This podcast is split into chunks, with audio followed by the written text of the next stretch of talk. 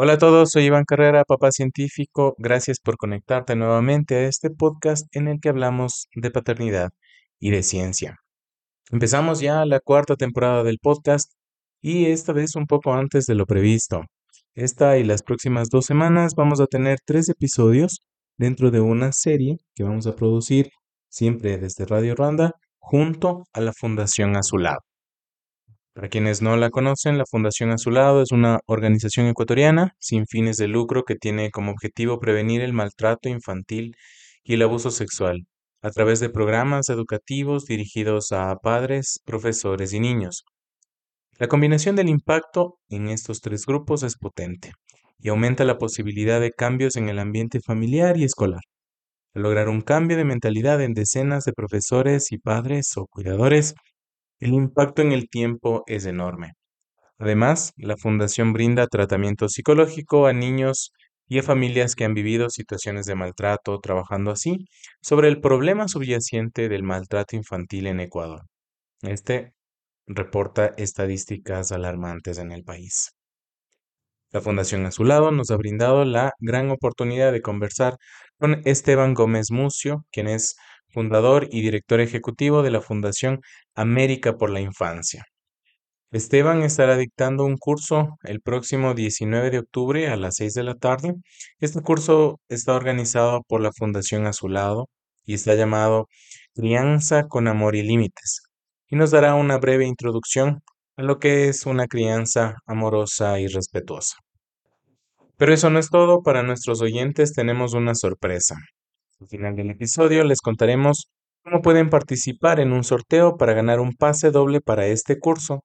Así que quédense con nosotros y disfruten de esta charla. Bienvenidos.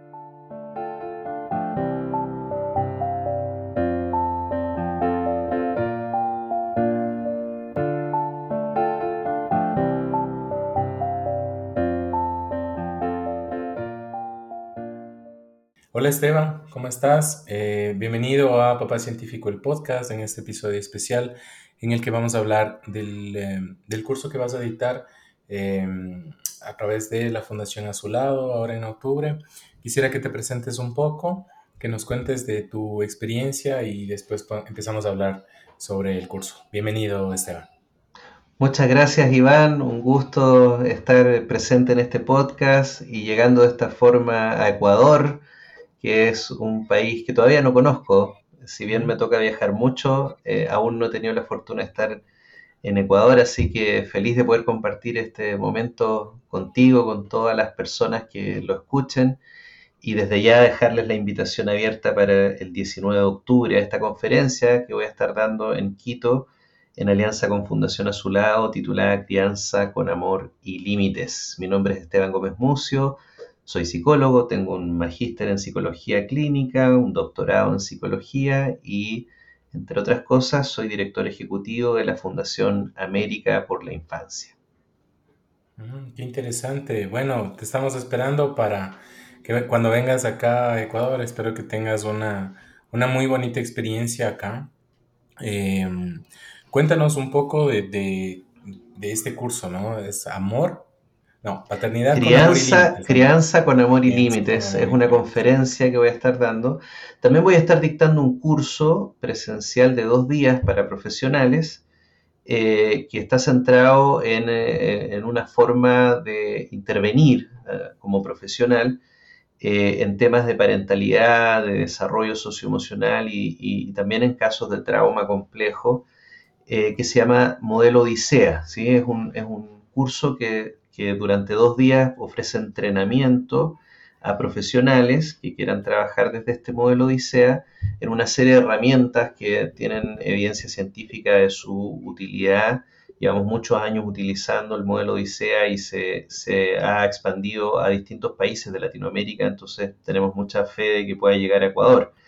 Pero aparte, el, mismo 19 de octubre, de 6 de la tarde a, 8 de la, noche, voy a estar dando una conferencia abierta para padres, madres, cuidadores, cuidadoras que les interesa el tema de la crianza respetuosa, de la crianza positiva, em, eh, de una forma más, más humana, más cercana, más, más em, si tú quieres, vivencial, ¿no? Pero muy informada por toda la evidencia científica, que es un sello que tenemos en Fundación América por la Infancia, traducir toda esta evidencia científica en ideas, en recomendaciones, en reflexiones que lleguen a toda la ciudadanía. Qué interesante. Em, entonces, la crianza respetuosa. Estoy seguro de que mucha gente ha escuchado acerca de este término, es un término del que se habla bastante, pero si tú lo pudieras resumir un poco, contarnos un poco de lo que es la crianza respetuosa, la crianza positiva, ¿cómo sería? Mira, son distintos términos que, son como todos un poco parientes, son, primos hermanos, ¿no? Eh, y en el fondo yo creo que lo que están aludiendo en su núcleo, en su centro, es a instalar los buenos tratos en la relación del mundo adulto con la infancia, con la niñez, con la adolescencia. El diagnóstico es que el mundo está sufriendo, Iván. Estamos viendo terrorismo, estamos viendo corrupción, estamos viendo narcotráfico, estamos viendo trastornos de salud mental, estamos viendo tantos problemas que desgarran nuestras sociedades, que nos impiden tener vidas, eh, positivas, vidas saludables, vidas completas. Eh, y, nos duele, ¿no? Nos duele ver a Latinoamérica destrozada por estos problemas. Y la gran pregunta es por qué vivimos de esta manera, por qué eh, no logramos construir en Latinoamérica países ¿ah? que vivan de forma sana, que vivan de manera positiva, que vivan de manera eh, socialmente saludable, con, una política que nos haga sentir orgullosos y no con la política corrupta que tenemos en la mayoría de los países, con instituciones que funcionen, con, con hábitos de vida saludables. ¿Por qué no podemos vivir de esa manera? Y el diagnóstico que nosotros hemos construido es que el origen de todos estos problemas está en la infancia. Así los bebés cuando nacen no nacen con la maldad, con, con, la corrupción, con modelos mentales de violencia, de aplastar al otro, de destruir al otro, no nacen así. ¿Cómo llegamos a ser adultos tan dañados? Tiene que ver con cómo se trata a los niños, cómo se trata a las niñas. Entonces venimos de una cultura de la violencia, una cultura de los malos tratos normalizados, y creemos que ahí es donde hay que entrar con fuerza, ¿no? Hay que modificar la relación que históricamente los adultos han tenido con los niños. Y la crianza respetuosa, eh, la propuesta que hace es tratarlos desde el respeto. Y respeto, que viene del latín respicius, significa volver a mirar. O sea, detenerse y mirar eh, con, atención, con dedicación a un niño, a una niña, a un adolescente, para verlos, a ellos, a sus necesidades, a sus ritmos, a sus tiempos, a sus sueños, ¿ah? y tratarlos desde ahí, desde ese respeto. La crianza positiva dice algo muy parecido. La crianza positiva tiene una base, si tú quieres, un poco más científica, y no es positiva en el sentido de, ser optimistas, ingenuos, ¿ah? sino que es positiva en el sentido de que tiene un efecto positivo en el desarrollo. Es todas aquellas prácticas de crianza que hay estudios científicos que han mostrado que ejercen un efecto positivo en el desarrollo socioemocional, positivo en el desarrollo cognitivo, positivo en el desarrollo moral, positivo en el desarrollo físico. Y versus otras formas de tratar a los niños que está demostrado que ejercen un efecto negativo. Entonces por ahí va la línea de la crianza positiva. Y para mí crianza positiva y crianza respetuosa combinan muy bien, hacen una muy buena mancuerna. Mm, qué interesante. Mira que normalmente, o sea, acá de lo que yo he podido ver en, muchos de estos uh, talleres tal vez similares o algunas experiencias que nosotros también hemos tenido, eh, se tiende también a confundir el hecho de que al ser positivo, por ejemplo, no le puedes decir que no a un niño, ¿no? Claro. Entonces todo le tienes que decir que sí y eh, se confunde, ¿no? Entre lo que es una crianza positiva o una crianza sin límites, en la que pobrecito el niño es eh, amor y ternura y no le tendrías tú que darles límites o limitarles, ¿sí? Eh, y eso llega a ser, en cambio, contraproducente. O sea, es un error en el que tú, em, tal vez a la gente le resulta atractivo, atrayente la crianza positiva por la forma en la que nosotros fuimos criados. Entonces, nosotros queremos romper ese ciclo de la crianza que nosotros recibimos o la que recibieron nuestros padres, de nuestros abuelos. Em, pero estamos nosotros como en un péndulo, ¿no? Entonces, ya el, el, digamos, una generación recibió una crianza muy restrictiva, ¿sí? O muy penalizadora, o muy, em, no sé, tal vez negativa en unos efectos, igual que la positiva tiene unos efectos positivos. Tal vez una, se podría hablar de una crianza negativa en la que salimos o salieron las generaciones eh, con un resentimiento, con un dolor, con un daño. Y estamos ahora con el péndulo hacia el otro lado. No queremos hacerles a nuestros hijos lo que nosotros recibimos o lo que nuestros padres recibieron de nuestros abuelos y se, y, se están produciendo unos problemas nuevos, no los problemas que nosotros tuvimos cuando niños, sino unos problemas nuevos, ¿no? Entonces, ¿qué, rol o qué papel tienen los límites en esta crianza eh, positiva o crianza respetuosa? Súper buena pregunta que nosotros nos la hemos hecho a nosotros mismos muchas veces. Yo soy papá de tres hijos, un adolescente de 16, una adolescente de 14 y una chica de 4 años. Así que eh, también me interpelo a mí mismo todo el tiempo, desde dónde criar, desde dónde ejercer mi paternidad. Eh, lo conversamos mucho con mi pareja, cómo, cómo criar de manera positiva, que tenga un efecto positivo, cómo criar de manera respetuosa, desde un enfoque de derechos humanos, cómo ser fieles a esa idea sin eh, que el péndulo se nos vaya para otro lado igualmente pernicioso. Y ahí yo creo que hay que revisar qué entendemos por límites. Y resulta que históricamente la palabra límites está muy conectada con violencia. O sea, la inmensa mayoría de la población, cuando tú le preguntas qué entienden por ponerle un límite a un hijo, entienden gritarle a un hijo, entienden golpear a un hijo, entienden castigar a un hijo.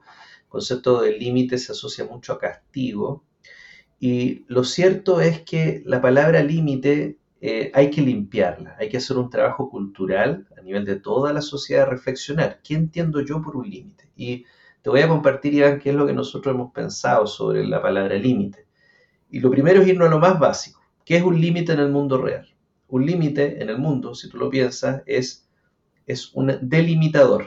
¿no? O sea, tú tienes un terreno que tiene un límite. Entonces tiene una cerca que lo delimita establece cuáles son los límites de ese terreno. Y tú dices, bueno, aquí está mi casa, este, este es mi jardín, hasta aquí llega. Y aquí empieza el jardín del vecino. Y tú no te vas a hacer la barbacoa al jardín del vecino, ¿no? La haces en el tuyo. ¿Y cómo sabes que es el tuyo y no el del vecino? Porque hay un límite, hay una línea que traza. Esta es tu casa y esta es la mía, este es tu departamento y este es el mío. ¿ah? Y entonces tú respetas el espacio del otro y respetas el tuyo. Y cada uno organiza su vida cotidiana dentro de su casa, dentro de los límites de su casa. Entonces un límite, ¿qué es lo que es un límite? Da forma.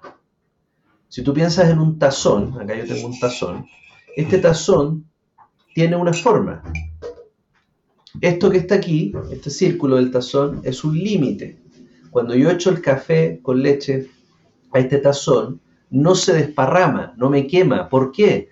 Porque los límites del tazón contienen ese líquido, lo contienen. Entonces ahí tenemos una segunda propiedad de los límites, no solo dan forma, sino que contienen. Los límites contienen, dan forma a la experiencia y la contienen. Entonces en los vínculos, en las relaciones, los límites son organizadores de la experiencia. Un buen límite organiza la experiencia y es clave para el desarrollo positivo de todas las personas, no solo de los niños, de los adultos también, a cualquier edad, organizar la experiencia. Una de las cosas que vamos a hablar en esta conferencia es la importancia de la organización de la experiencia.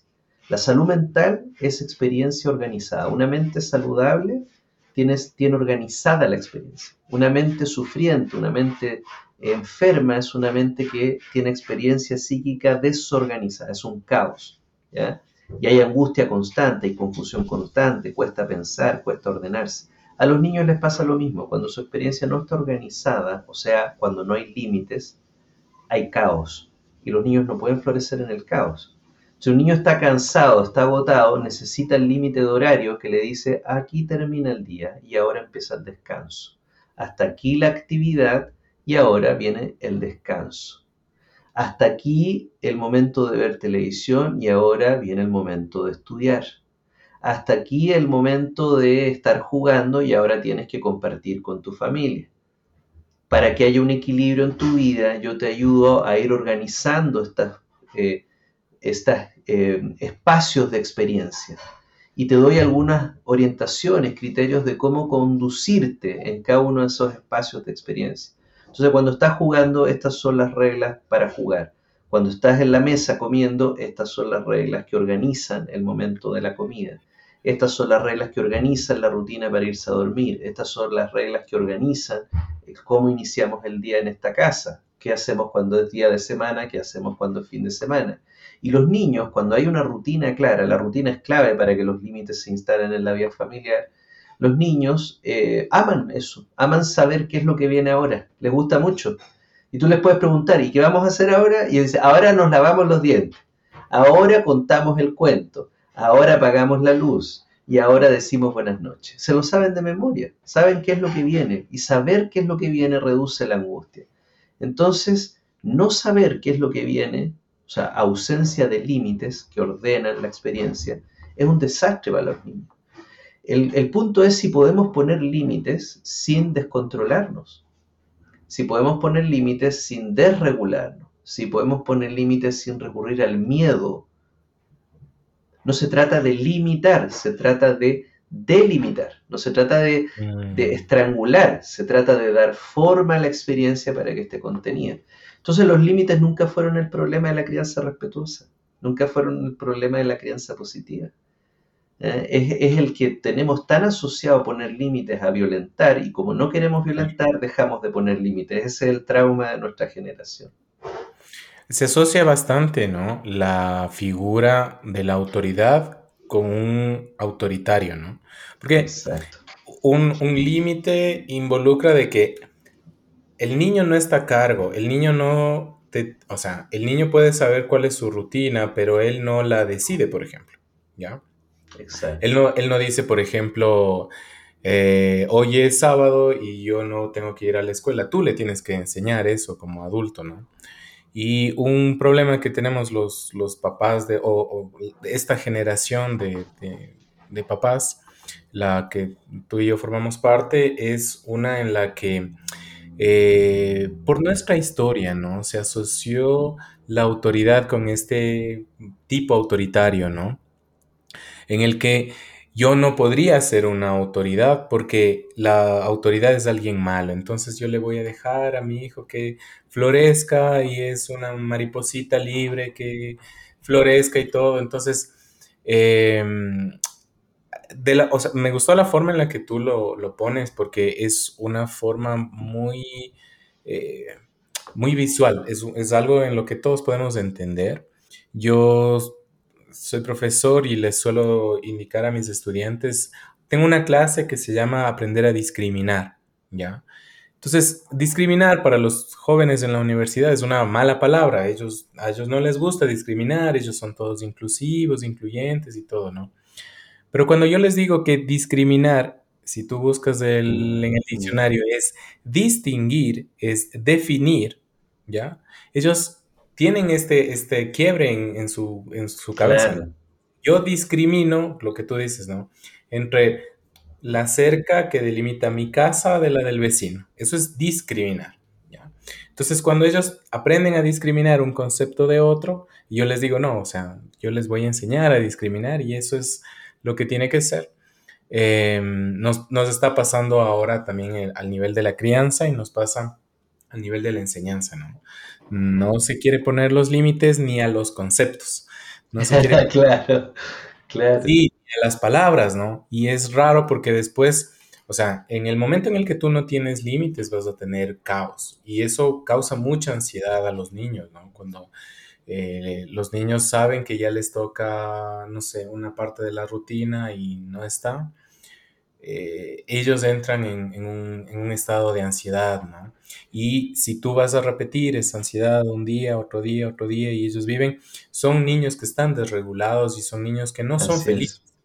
Así es. Mira, de hecho, Judith Solomon y Carol George son dos doctoras en psicología que son las mayores expertas mundiales en apego desorganizado. ¿ya? que es el peor vínculo de apego porque es aquel que se asocia a psicopatología posterior.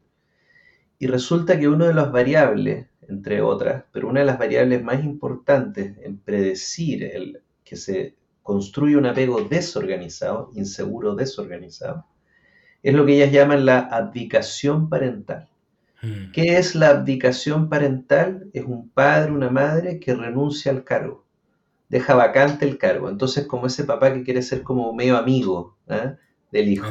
La mamá que, que ay, pero qué, ¿a dónde quieres ir? ¿Qué quieres comer ahora? Y, ah, no importa, me trataste mal, pero no importa. Y resulta que hay mucho influencer dando vuelta que ha entendido todo mal y que precisamente da recomendaciones en esta dirección, como en convertirte en ese, esa mamá no mamá, en ese papá no papá, ¿eh? porque se siente incómodo estar en este cargo, o sea, habitar el lugar del papá es incómodo y tiene muchos momentos que pueden ser desagradables, pues muchos momentos que son, tienes que tragarte eh, cosas difíciles, tienes que lidiar con cosas muy difíciles, es un cargo un cargo fuerte, es un cargo con mucha responsabilidad, es un cargo que hay que tener fuerza para ejercer.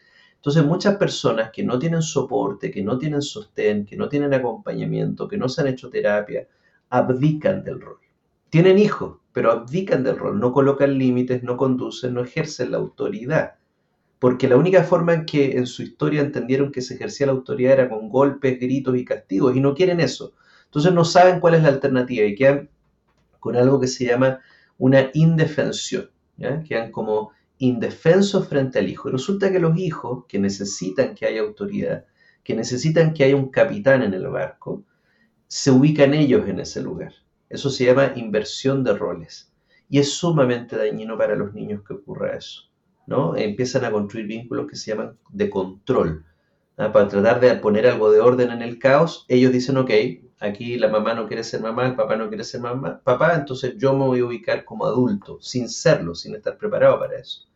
¿Qué ocurre con eso? Que empiezan a construir vínculos controladores que pueden volverse en la forma complaciente, o sea, como siempre con una sonrisa, siempre si no te preocupes mamita, yo lo hago, yo lo veo, yo lo resuelvo. Ah, yo te cuido, yo te cuido a ti, yo un niño de 5 años te cuido a ti, yo un niño de 4 años te cuido a ti. O la variante eh, hostil, controlador hostil, el pequeño tirano en el fondo, que dice aquí mando yo y se hace lo que yo digo y cuando yo quiero y si no se hace, eh, tengo una pataleta. Pero eso en el fondo son niños que están sufriendo una pesadilla. Y es que el cargo de papá, el cargo de mamá, está vacante, nadie lo está ejerciendo. Y por eso tenemos que ayudar a los adultos a reubicarse en su rol. Y bueno, en la conferencia vamos a explorar eh, cuáles son los procesos, los complejos procesos que permiten que una mamá que no está pudiendo sentirse mamá, eh, recorra el camino hacia sentirse mamá, ubicarse en el lugar de mamá. Y el papá que no sabe cómo ser papá sin violencia y entonces prefiere no ser papá a ser un papá, entienda cuál es el camino intermedio. ¿eh? Esos son algunos de los temas que vamos a estar construyendo en esta conferencia el 19 de octubre con la Fundación Azulado en Quito, de 6 de la tarde a 8 de la tarde. Así es, eh, más información y ya más específico les vamos a ir indicando y va a quedar en la descripción de este episodio. Esteban, te agradezco mucho por la conversación, por la invitación también al taller y nos vemos entonces. Perfecto, Iván, nos vemos. Un gran abrazo. Gracias bien. Igual.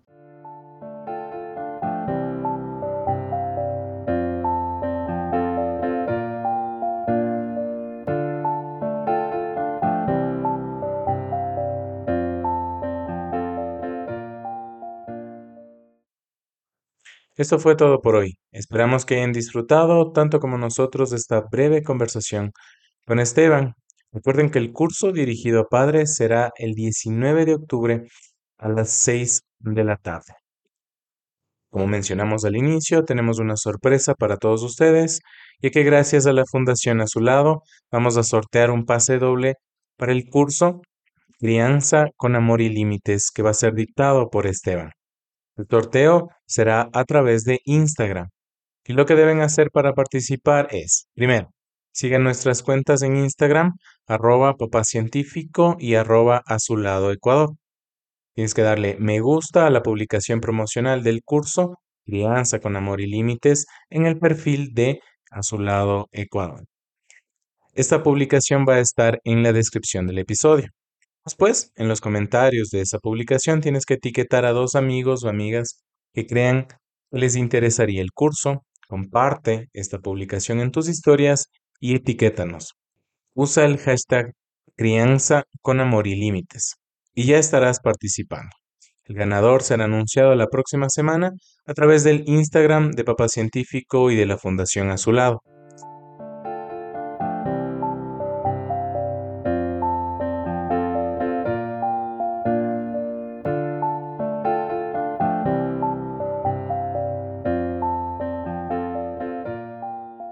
No olviden suscribirse y dejarnos sus mensajes en la cajita de comentarios de Spotify. Estamos en varias plataformas de streaming como Spotify, Google Podcast, Evox, Spreaker y Zencaster. Y recuerden que si lo prefieren, pueden escuchar este y todos los episodios de este podcast en www.papacientifico.com slash podcast. Los episodios nuevos salen siempre los domingos en la mañana. Recuerden que la paternidad es la más importante de las empresas humanas. Papá Científico es una producción.